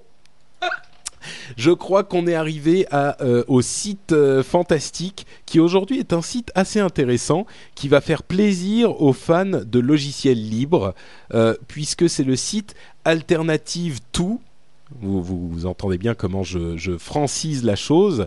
Alternative To, c'est Alternative A, euh, qui vous permet de trouver des alternatives à des logiciels que vous utilisez. Par exemple, si vous, vous connaissez Photoshop et que vous voulez une, utiliser un autre logiciel qui ressemble, qui fasse la même chose, qui soit peut-être, euh, qui coûte pas euh, 1650 euh, dollars comme Photoshop, et eh ben vous allez sur alternative2.net, vous cherchez Photoshop et vous allez avoir une liste d'applications qui font un petit peu la même chose, plus ou moins. Vous trouverez par exemple GIMP pour Photoshop. Euh, si vous cherchez une alternative à Office, Microsoft Office, vous trouverez OpenOffice qui marche très très bien, qui est un petit peu euh, simple et, basique, mais qui fonctionne très bien, etc., etc. Et ça marche même pour les logiciels un petit peu plus obscurs, les, antivirus, les euh, logiciels de compression de fichiers, etc., etc. C'est super bien foutu, c'est très simple et ça donne plein de bonnes idées. Alternative2.net. Exactement. Et si et, Jérôme demande décidément, il est il est euh, en forme, Jérôme. Il dit et si on tape Patrick Béja dans Alternative 2 euh, Je crois que euh, ça donne Yann Allais. Un truc du genre. Oh, mais c'est une version, c'est une version plus open source, mais moins efficace quand même. Il faut bien l'avouer. Salaud. et je vous confirme que si vous tapez Chuck Norris et j'ai de la chance, vous tombez sur les jokes de, de Chuck Norris. Magnifique. Donc, euh, tout va bien. La stabilité, le monde... de, la stabilité de l'univers est assurée. Très bien. Et vous savez qu'est-ce qui est également assuré? Oula, j'ai essayé de faire une transition vers iTunes, mais en fait, euh, j'y arrive pas.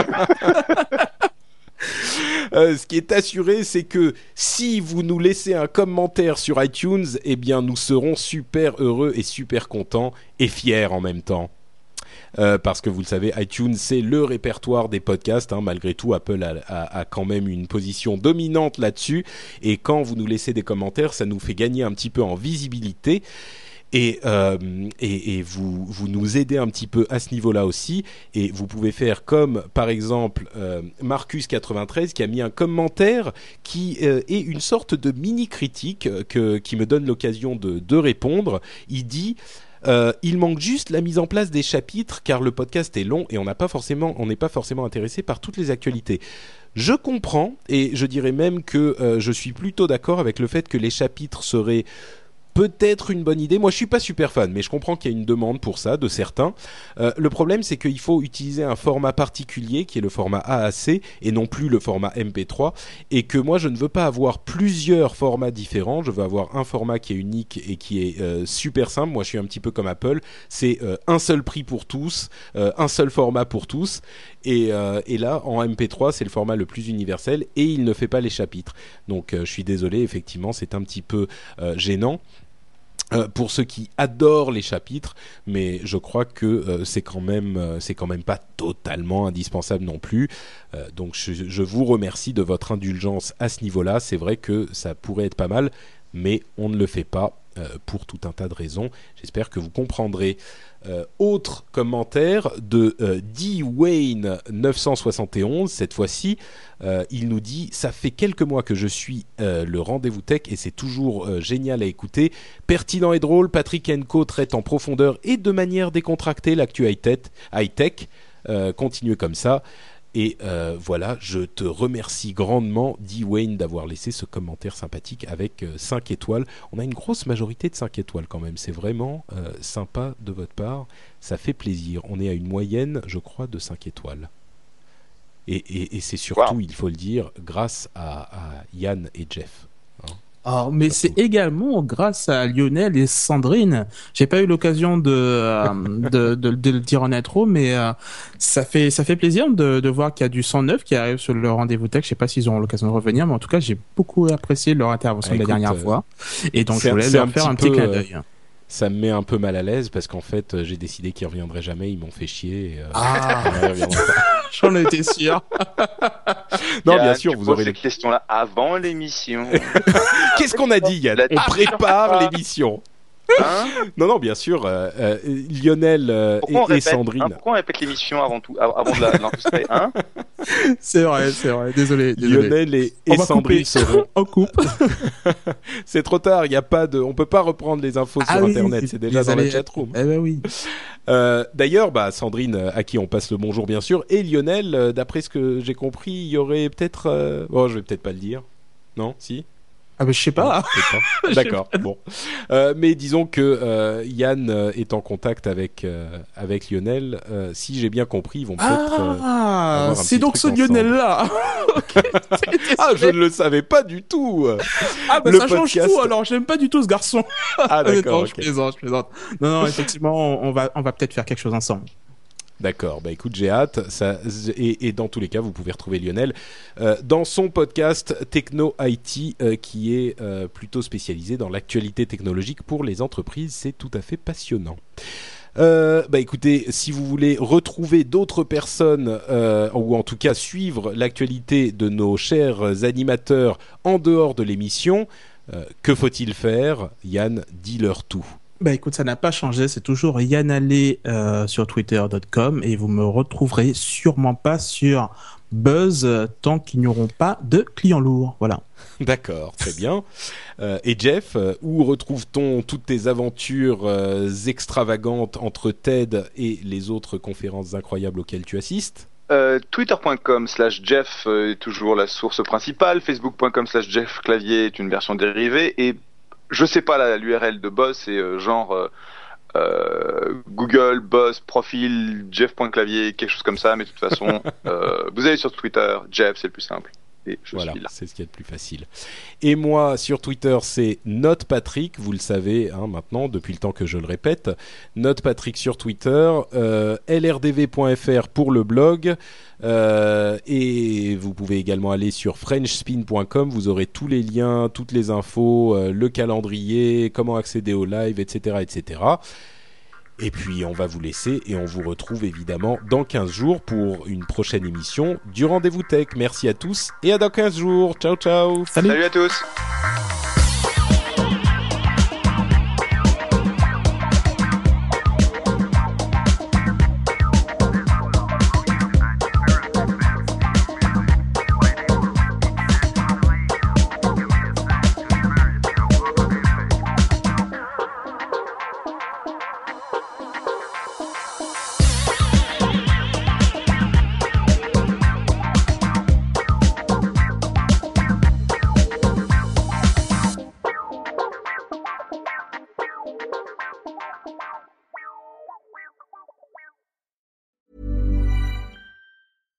Life's better with American Family Insurance because our home policies help protect your dreams and come with peace of mind. Save up to 25% by bundling home, auto, and life. American Family Insurance. Get a quote, find an agent at amfam.com. Products not available in every state. Discounts may not apply to all coverages on an auto or home policy. Discounts do not apply to life insurance policies. Visit mfm.com to learn how discounts may apply to you. American Family Mutual Insurance Company SI and its operating companies American Family Life Insurance Company 6000 American Parkway, Madison, Wisconsin.